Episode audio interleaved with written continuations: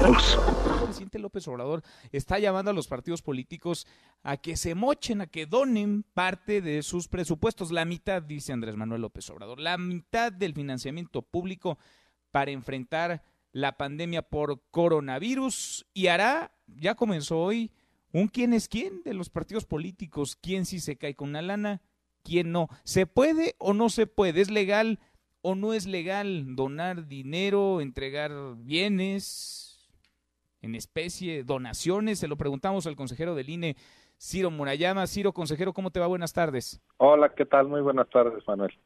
Gracias por platicar con nosotros. ¿Se puede o no se puede lo que está proponiendo el presidente López Obrador?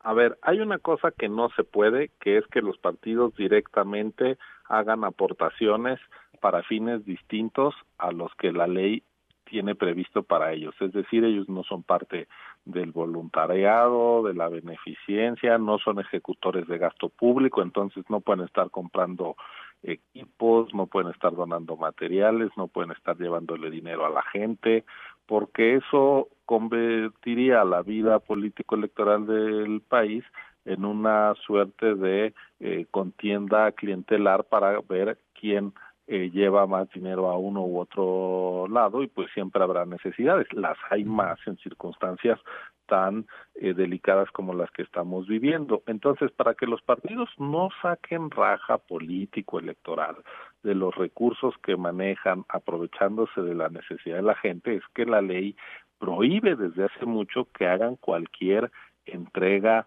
de bienes, servicios, de dinero a la población y por supuesto pues a la población necesitada. Hoy es mucha. Ahora, ¿qué puede hacerse con el dinero de los partidos? Eso ya quedó muy claro desde 2017 cuando a propósito de los sismos surgió la iniciativa del entonces partido en el gobierno de regresar eh, dinero, pues lo que el INE les dijo, miren, si ustedes renuncian al financiamiento público que van a recibir, pues nosotros lo canalizaremos entonces a la tesorería de la federación y seguirá el curso pues de todo el gasto público por las entidades ejecutoras del propio gasto. Eh, pero en ningún momento eh, se permitió que los partidos directamente aportaran recursos a los damnificados o para la reconstrucción. Entonces la regla sigue siendo la misma, de tal suerte que el llamado a que ellos aporten directamente pues es un llamado que les invita de alguna manera a colocarse en una situación fuera de la ley. Yo creo que eso es equivocado, que es incorrecto, que se hagan llamados a conductas de los actores políticos violatorias de la ley, no lo debería de hacer nadie, tampoco debe hacerse desde la máxima tribuna del país que, eh, qué es lo que pueden hacer. Entonces si ellos voluntariamente nos avisan que quieren renunciar a su dinero adelante.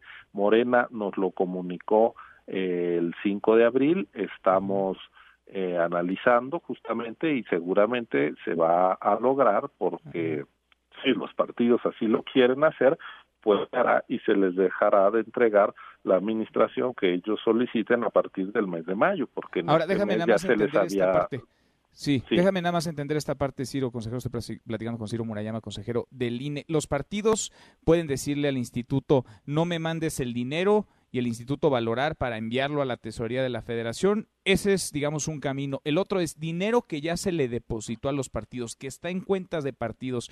¿Pueden regresarlo al instituto? ¿Pueden enviarlo a la tesorería de la federación? ¿Cuál sería el camino ahí? No, los partidos tienen ya el dinero que ya recibieron usarlo para los fines que la ley les obliga. Entonces, por ejemplo, si Morena quiere renunciar a la mitad de su presupuesto de este año y ya se le de su financiamiento ya se le dio cuatro meses íntegros, pues podría renunciar a cuatro meses eh, también de financiamiento y a la mitad de los otros cuatro meses y así quedan a la, a la mitad. Entonces, pues eso no es mayor problema, la verdad. Ok, ok, entendido. Pues ahí está lo que dice el presidente López Obrador, tal cual lo mencionó, no es muy legal que digamos, más bien es ilegal, pero sí hay una ruta, si los partidos deciden entrar, sí, hay una ruta. Y si me permites, Manuel, a mí me llamó la atención que se hoy se mencionara que el Partido Encuentro Social ya también dijo que va a donar la mitad. ¿Existe Encuentro Social? el Partido Encuentro Social no existe.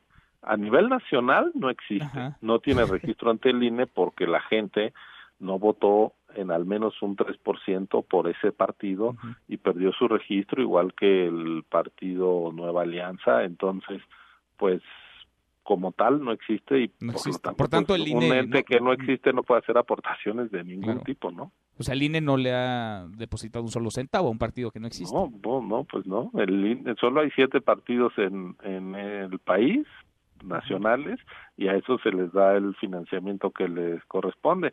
A lo mejor en unos meses hay nuevos partidos, pero eso está en veremos. Este, Hoy solo son siete y el PET no está entre ellos. Qué raro todo. Consejero Ciro, gracias, muchas gracias. No, gracias a ustedes, como siempre, muy buenas tardes. Gracias, muy buenas tardes.